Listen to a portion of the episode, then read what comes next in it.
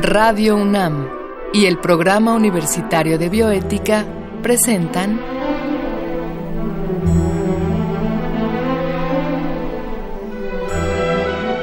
El Árbol de las Ideas. Arte, ciencia y filosofía para la vida. Con Paulina Rivero Weber.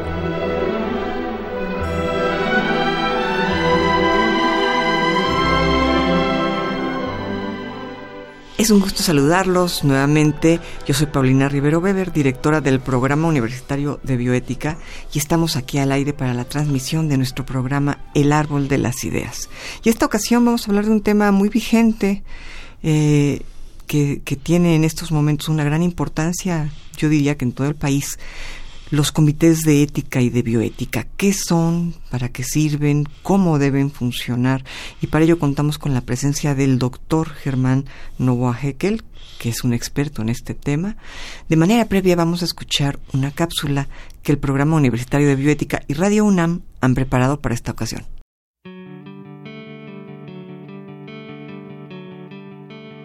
Desde el siglo V a.C., el juramento hipocrático establece que el deber primordial del médico es velar por la salud de su paciente y evitar hacerle cualquier daño. A primera vista esto parece sencillo, pero ¿qué hacer en el caso de la eutanasia? La prolongación del estado vegetativo, la gestación subrogada o el aborto. Para atender las nuevas situaciones que ha traído el avance científico y tecnológico, han surgido los comités de ética y bioética. Son grupos multidisciplinarios e independientes cuya función es asesorar al personal de hospitales y universidades.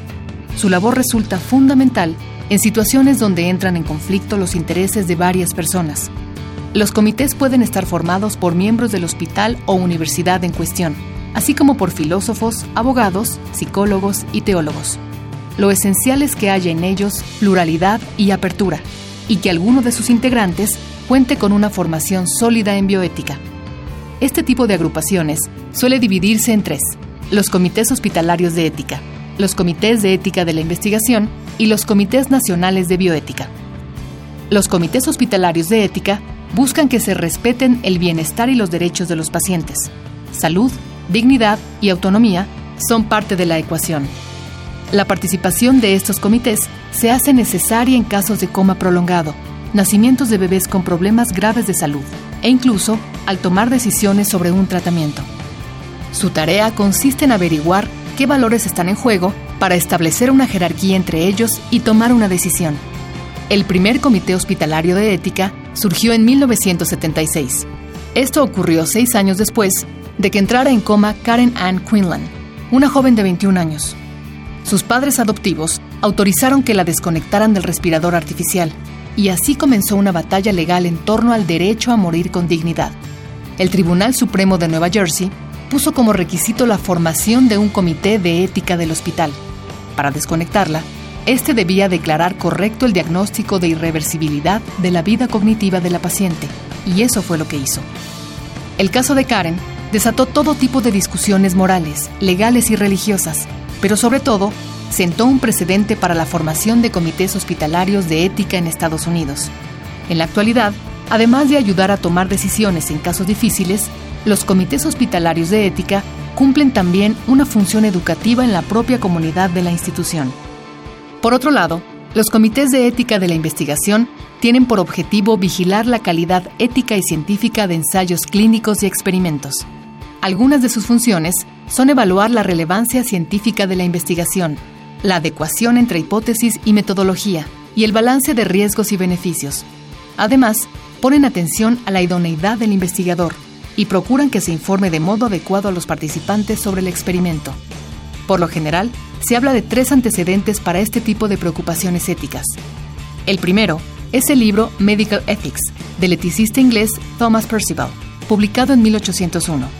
Percival fue el primero en afirmar que antes de probar un nuevo tratamiento, el médico debe consultarlo con sus colegas. El segundo antecedente surgió a raíz de los aberrantes experimentos realizados por médicos nazis en los campos de concentración. El Código de Nuremberg de 1946 estableció por primera vez las guías para la experimentación con seres humanos y enfatizó la importancia del consentimiento. El tercer antecedente data de 1964. Son los principios contenidos en la Declaración de Helsinki de la Asociación Médica Mundial. A decir verdad, otra de las funciones de los comités de ética de la investigación es hacer que se respeten ese tipo de principios. Hasta aquí, hemos hablado de los comités hospitalarios de ética y de los comités de ética de la investigación. Los últimos en esta clasificación son los comités nacionales de bioética. Estos pueden ser temporales o permanentes, y su objetivo es establecer orientaciones generales para cuestiones bioéticas. Pues como les decía yo, estamos con el doctor Germán Novoa Heckel, quien es médico cirujano egresado de la Facultad de Medicina de la UNAM. Él se especializó en medicina farmacéutica y tiene varios diplomados en administración, en mercadotecnia, en farmacología clínica y por supuesto en bioética. De manera que pues es un eh, espectro muy interesante el que tiene el doctor Novoa. Tiene también una maestría en ciencias médicas con especialidad de investigación clínica en el Instituto Politécnico Nacional, donde se graduó con honores.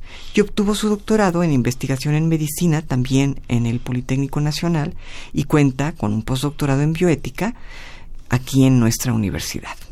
Él ha atendido pues múltiples cursos, simposios, conferencias, congresos, así como actualizaciones en diferentes áreas de la medicina y de, otras áreas.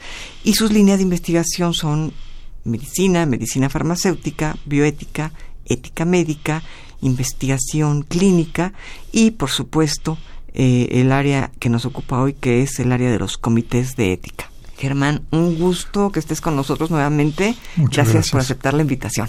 Claro que sí, gracias. Y yo quisiera que comenzáramos por, no sé si nos pudieras dar una definición de qué es un comité de ética y de bioética, de manera muy general, ¿no? Que, ¿Qué es un comité de este tipo? Porque pues escuchamos hablar mucho de la creación de estos comités tanto en nuestra universidad como en todo el país. ¿Cómo podríamos definir un comité? Bien, un comité al final es un grupo de personas que se reúnen para dictaminar acerca de la propiedad de una propuesta de investigación para los comités de investigación y que eh, aprueban o no aprueban o aprueban de forma condicionada algún protocolo que va a investigar generalmente en humanos generalmente en humanos, puede ser también en animales y me imagino que puede ser incluso para ni humanos ni animales, sino digamos ideas como el caso de la filosofía, ¿no? Este también tenemos que tener comités ahí para otra finalidad, ¿no? Eso es parte de lo que queremos ver contigo hoy. Eh, ¿Cuáles son los tipos de comités que hay? Porque pues no es el mismo tipo eh, de comité el que se requiere para hacer investigación filosófica, que sin duda se requiere para evitar asuntos como el plagio, ¿no? Pero es muy diferente al comité que se requiere, por ejemplo, en un hospital, el llamado comité hospitalario, o el comité de investigación para investigar con humanos o para investigar con animales. hay, hay muchos tipos. Digamos, ¿cuáles serían los básicos desde tu perspectiva? Eh, sí, el, original, el comité que dio origen a la idea es el Comité de Ética en Investigación. Okay. Este surgió hacia mediados del siglo pasado, hacia los sesentas, en Estados Unidos. Eh, y eh, fue una cuestión muy puntual. El, el, origen está en los comités que se crearon para decidir acerca de la pertinencia de las de los trasplantes de, riñón que estaban en boga en esa época. Ah, esto es, eh, digamos, los primeros comités que son, como nos dices, comités para regular la investigación. Eh, sí, eh, concretamente lo que hacían era decidir quién se le daba el trasplante, quién era el siguiente en el turno cuando era una larga fila de personas. Eran comités de ética. Sí, eh, ética hospitalaria. A lo mejor no debía decir esto, pero les llamaban los comités de muerte. Madre mía, comités de muerte. Sí, porque eran comités que decidían sobre las personas y su futuro claro, en cuestiones de vida. Entonces era una cuestión curiosa, sí. Ajá, ajá. Qué curioso, sí, en efecto, porque yo me hubiera imaginado que en la historia de, de los comités hubiera tenido un lugar muy importante, por ejemplo, todos los experimentos que llevaron a cabo los nazis, ¿no? Todo, todo esto comentábamos hace un momento antes de entrar a, radio el caso de Gila, ¿no? Que también ya lo hemos comentado en algún otro capítulo de, de este programa, ¿no? Sí. Pero entonces más bien es a raíz de los trasplantes de órganos, concretamente de riñón. Eh, sí, ese era el origen y se crearon estos comités para decidir precisamente cuál era el orden de las personas que iban a ser trasplantadas. Claro. Y posteriormente empezaron a desarrollarse un poco más y se empezó a ver el interés, la, pertinencia, se empezó a ver eh, eh, la, la forma de crecer esta idea de los comités que era excelente y que hoy en día es ya imprescindible. Claro. Y eh, se formaron entonces primero estos comités de ética en investigación y eh, luego surgieron también los comités hospitalarios, que son comités con un enfoque un poquito diferente. Eh, los de investigación, como decíamos, aprueban protocolos y generalmente dan seguimiento a estos y también este, deciden sobre los cambios que debieran hacerse. Los comités hospitalarios eh, es un poco diferente. Aquí se trata de los dilemas que surgen de la relación médico-paciente. Claro. Y estos dilemas tienen que resolverse sobre la pertinencia de un tratamiento, sobre eh, el hecho de, lograr eh, el éxito terapéutico. Claro. Estamos hablando de comités de ética hospitalaria. Digamos, habría una diferencia, me imagino que grande, en cuanto a otros tipos de comités de ética, por ejemplo, de ética académica. Eh, desde luego, sí. Em, dentro de las posibilidades, existe ahora una muy interesante que es paralela a esta ética hospitalaria. Y es esa ética, eh, digamos, podríamos llamarla académica, la hemos querido llamar comités de ética llanamente. Y esos comités de ética estarían ahora viendo la relación alumno maestro, maestro alumno y alumno eh, otras personas. Eh, Otros alumnos. Sí, o, personal eh, relacionado con, con la institución. Ok. Ahora, ya que hay tantos diferentes tipos, yo quisiera que nos dijeras, digamos, qué es lo que une a todos, a todos estos diferentes tipos de, comités? ¿Qué es lo común a ellos? O en otras palabras, ¿para qué un comité? ¿Para por qué es necesario? ¿Cuál es su finalidad? ¿No? Eh, ¿Por qué la creación de comités de diferente tipo, tanto de ética como de bioética, tanto hospitalarios como académicos, como vaya de investigación? ¿Por qué ha surgido con tanta fuerza? ¿no? ¿Cuál es la finalidad? ¿Qué persiguen estos comités? Eh, sí, Claro que sí. Estos comités em, em, están, digamos, unidos en la parte de la ética. Y la ética en esta, en esta función lo que es es una forma de entender el quehacer tanto de los investigadores como de los procesos médicos o de los procesos de relación humana. Es decir, le da una resolución a dilemas existentes tanto en la investigación como en la relación humana. Y ayuda eh, en las conciencias de las personas como forma de recomendación, no como imposición ni como dirección eh, fija o, autoritaria. Digamos, emite una opinión, ¿no? Pero no tiene validez legal. Exacto. No, no, tiene esa validez. Eh, hay una validez en la aprobación de protocolos, pero ese es el único caso. En realidad, todo es a nivel de recomendación. Y esa recomendación permite tomar las mejores decisiones de acuerdo a un análisis situacional en cada caso. Ok. Y digamos, eh, ¿cómo, ¿Cómo puede un comité validar, no tanto validar, sino, bueno, hacer efectiva su opinión, que su opinión realmente tenga un peso importante, si no tiene validez legal? Digamos, si los comités de diferente tipo eh, lo que hacen es emitir una opinión, ¿qué es lo que le puede garantizar a la persona que acude a un comité que realmente funcione, ¿me entiendes? Que sea funcional, literalmente. Claro, es, no, es muy claro lo que preguntas. Es, es el hecho de que tanto en las instituciones como en los comités, la fuerza que tienen es la que nosotros le imprimimos, es la que nosotros le damos. Y eso viene dado por la autoridad, por ejemplo, que pueden representar las personas que constituyen al comité, o por el hecho de que tengan una, un designador de comités, una persona que auto, eh, instituya los comités, que sea una autoridad superior y que le dé ese valor. Ok. Me imagino que aquí hablamos de una autoridad superior tanto a nivel ético y moral como a nivel digamos, funcional.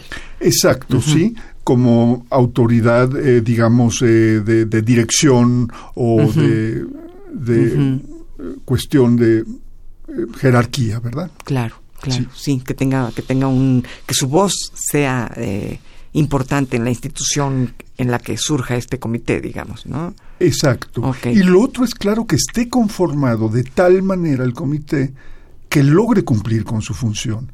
Porque si está bien estructurado, si está bien organizado y las personas están educadas para trabajar en un comité, entonces se logra em, esta, esta conjunción feliz de que las personas logran entonces dar los resultados.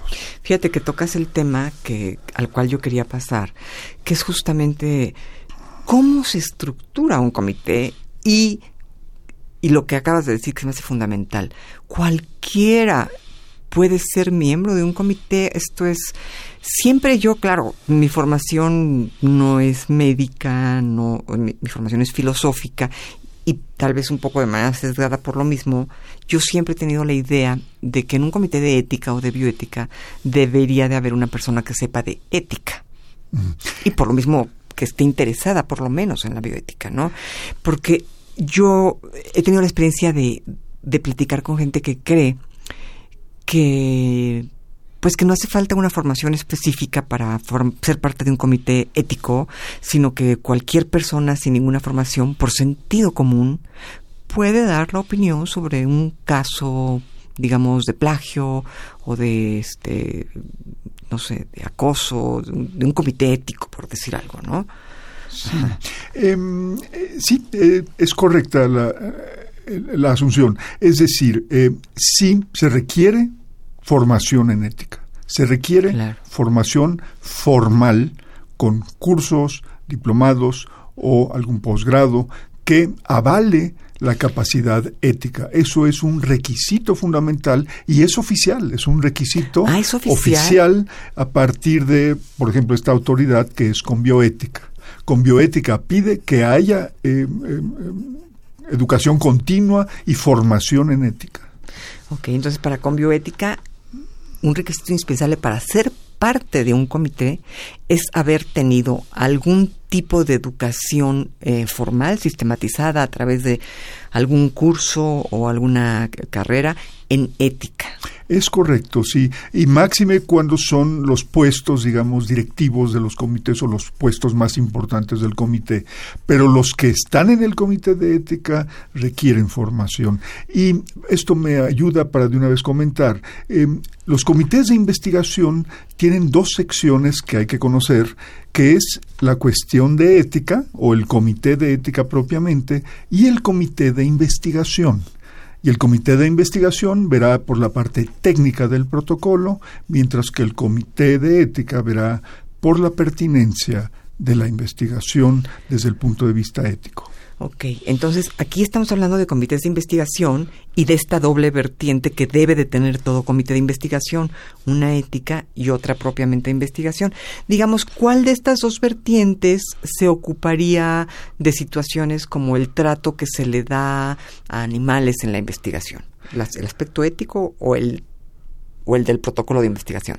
Eh, yo creo que ambos. Yo creo que ambos. Sí, eh, igualmente en, los llamados iguales también eh, se requiere una parte técnica que, que, en donde los procedimientos son los correctos y se contempla esa parte y una y una cuestión ética en donde se debate sobre la cuestión y la pertinencia desde el punto de vista ético. Ambos son importantes, aún también en animales, desde luego, y, en, cualquier investigación con humanos. Claro.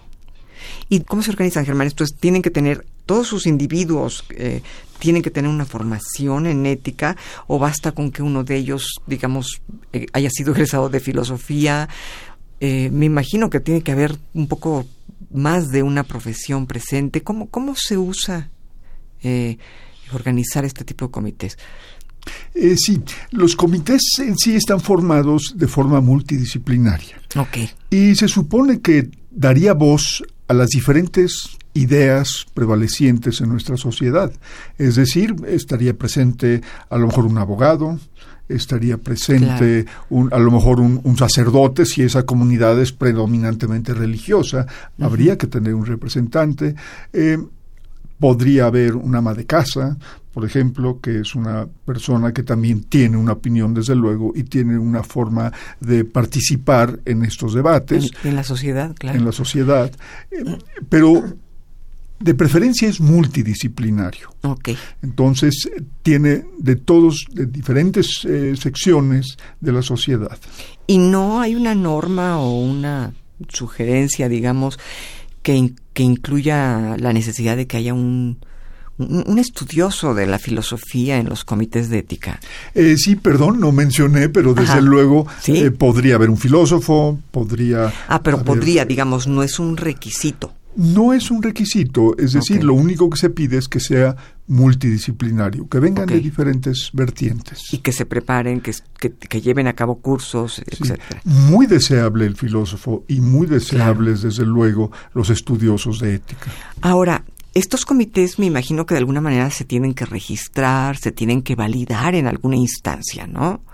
Eh, sí, hay una instancia nacional que es eh, precisamente con bioética, eh, que lo podemos encontrar eh, muy fácilmente en la red, y ellos tienen todos estos requisitos eh, para la validación de estos comités. Eh, hay muchos requisitos, eh, un tanto un poco burocráticos también algunas veces, pero son necesarios y le dan esa autenticación al comité para que realmente cumpla su cometido.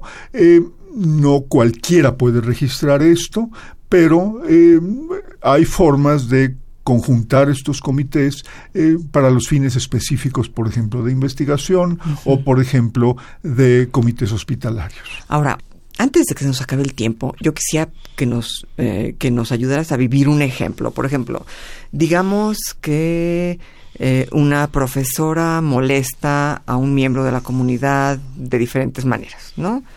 Este, bueno, pues las personas que han sido molestadas por esta persona pueden acudir al comité y poner de manera formal, me imagino por escrito, una queja aclarando en qué sentido han sido molestadas, en qué ha eh, funcionado negativamente esta relación y cómo han sido afectadas, ¿no? El comité puede analizar la situación, me imagino que entrevistará a ambas partes, emitirá una opinión. ¿Qué pasaría si la opinión del comité es em, expulsar a la persona? O sea, no me refiero nada más en el ámbito de la universidad, sino, digamos, en cualquier universidad, ¿no? Eh, me imagino que ahí pues ya tiene que entrar la ley, tomar en cuenta la opinión, pero pues no siempre puede expulsar. Legalmente no siempre es posible, ¿no?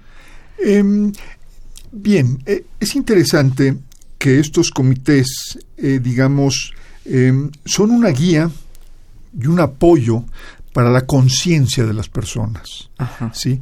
Y en ese sentido, eh, la persona que está defendiendo, digamos, el asunto, eh, puede verse ahora apoyada para poder, para poder eh, llegar a la resolución necesaria o a las recomendaciones posibles. la idea del comité es, es, increíble porque es muy interesante porque no vamos a dar una sola recomendación, vamos a dar varias. Ah, porque todas son válidas, todas son buenas. Ese es un poco el sentido también del dilema. Es decir, tiene varias soluciones, todas de ellas igual de buenas, y habrá que ver cuál conviene. Claro, lo, lo, lo, lo, que nos estarías diciendo es, podemos hacer esto o esto otro, lo que no podemos es no hacer nada ante, ante una injusticia, ¿no? Y tampoco centrarnos en una sola solución. Exactamente, claro, claro. Ahora, una pregunta, Germán. Eh, cualquier persona puede acudir a un comité eh, si ha sido afectada de manera negativa por un miembro de la institución que tiene ese comité, aunque esta persona no pertenezca a esa institución, por decirte algo, eh, continuando con el ejemplo anterior, supongamos que este docente es de otra universidad ajena a la universidad en la que yo trabajo, pero me está afectando su conducta de manera negativa. Sin pertenecer yo a esa otra universidad, ¿puedo acudir y poner una queja en el comité de esa universidad? Em, eh, sí, bueno, esto sucede precisamente, es, interesante el, ejemplo, porque justamente por eso tienen que eh, legalizarse estos comités en una forma o en alguna u otra, para que tengan esa fuerza y para que tengan esa universalidad. Si el comité está registrado como tal, eh, y, todavía no estamos registrando este tipo de comités eh, oficialmente, pero el día que se haga, podremos acudir a cualquier tipo de, a cualquiera de estos comités. Es una maravilla, porque en lugar de pensar en, en, una vía legal inmediata, tenemos una instancia moral a la cual acudir que nos puede ahorrar pues la tortura de tener que entrar en trámites legales, ¿no? Y, y una voz, digamos, sabia que nos diga qué está pasando ahí, quién tiene la razón, quién no la tiene, qué posibles soluciones pueden encontrar ambas partes sin necesidad de de forzosamente aventarnos a, una vía legal que puede ser tortuosa, ¿no? Eh, o innecesaria. O innecesaria, claro. Eh, la virtud de los comités es, es extraordinaria, es, es, muy amplia y tiene muchísimas vertientes muy valiosas. El problema nada más es aprender realmente a llevar bien el comité o aprender realmente a llevar bien los debates. Y ello requiere capacitación y requiere formación. Claro. Claro, que bueno, si me permites, es un comercial, bueno, que es parte de lo que hacemos en el programa universitario de bioética, ¿no? capacitar a los futuros miembros de, de, los comités, para lo cual, pues, segundo comercial, hemos contado contigo, afortunadamente, pero bueno, pues es importante que la gente sepa que en el programa universitario de bioética estamos al tanto de todos estos problemas y pues capacitando a la gente para, para dar el paso hacia pues hacia una sociedad más justa, ¿no? básicamente es eso, ¿no? Básicamente, básicamente es esa es la búsqueda, ¿no? Sí. Completamente. Pues Germán, se nos fue el tiempo, pero pues nuevamente gracias por estar acá. Muchísimas gracias. igualmente por, invitarme. Por, por aceptar esta invitación. Y bueno, a ustedes gracias por escuchar este programa. Estamos a sus órdenes en el programa universitario de bioética. Si surge cualquier duda respecto a este tema tan, tan interesante. Y gracias también a Marco Lubián por su producción y en controles técnicos a Susana Trejo. Y nuevamente hemos escuchado la cápsula con la adaptación de Andrea González a los textos originales de una servidora que se despide de ustedes.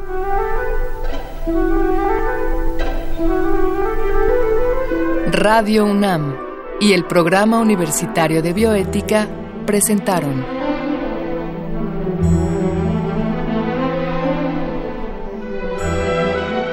El Árbol de las Ideas. Arte, ciencia y filosofía para la vida. Con Paulina Rivero Weber.